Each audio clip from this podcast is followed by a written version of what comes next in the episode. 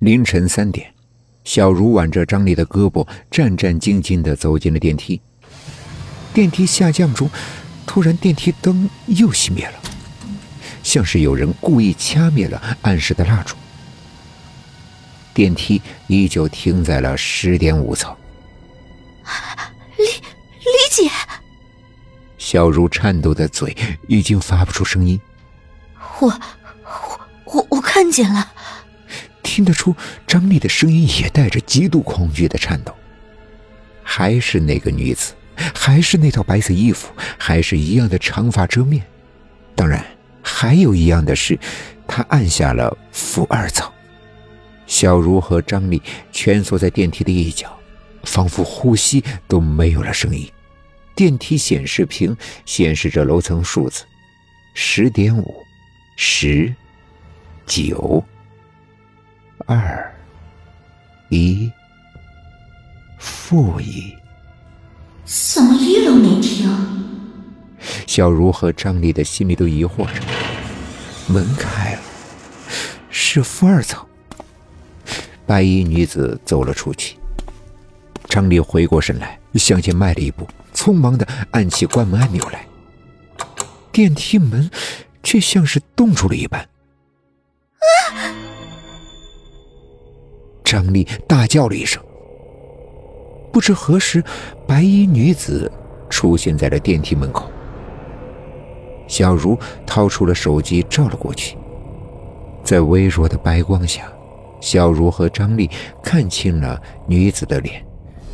整张脸仿佛从血液里拿出来一般，红的让人发怵，居然还在不断的向下滴着液体。女子没有眼睛，原本是眼睛的地方，仅仅是两个幽深的洞。小茹觉得眼睛发花，两腿酥软。就在倒下的一刹那，电梯门关上了。小茹忘记了自己是怎么走出电梯、怎么回家的，只知道张丽在酒店大堂大哭大喊着。最后被保安李大国扶着，不知去哪里了。小茹已经写好了辞职报告，准备辞去酒店的工作。可是下午，小茹一来到酒店，就发现了不对劲。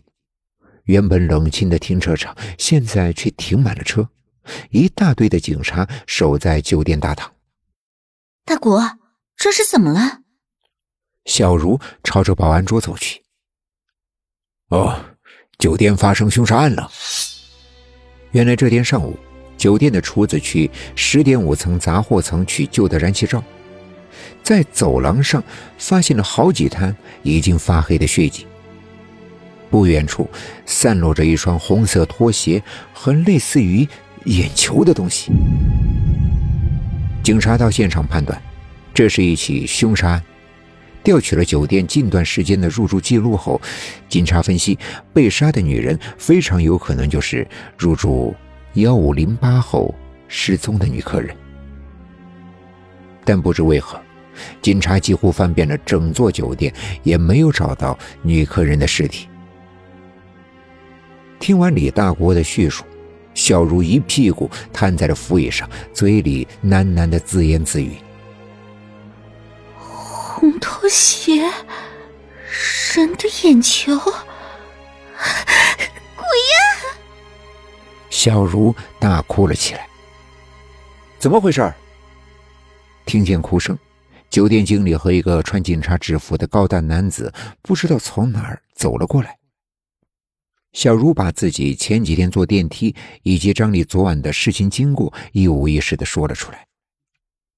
走去负二层。高大男子对着旁边全副武装的警察说：“报告，负二层已经全部搜索完毕，没有发现尸体。”不一会儿，下去搜索的警察就回到了酒店大堂。我和你们一起下去再看看。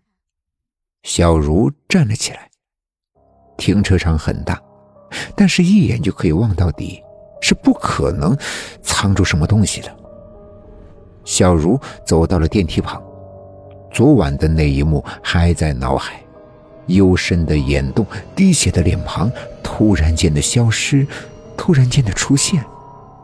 他应该在这里。小茹指着电梯下的基坑，大声喊道。几名工人用力拆开了电梯基坑的门板，一名女子的尸体露了出来。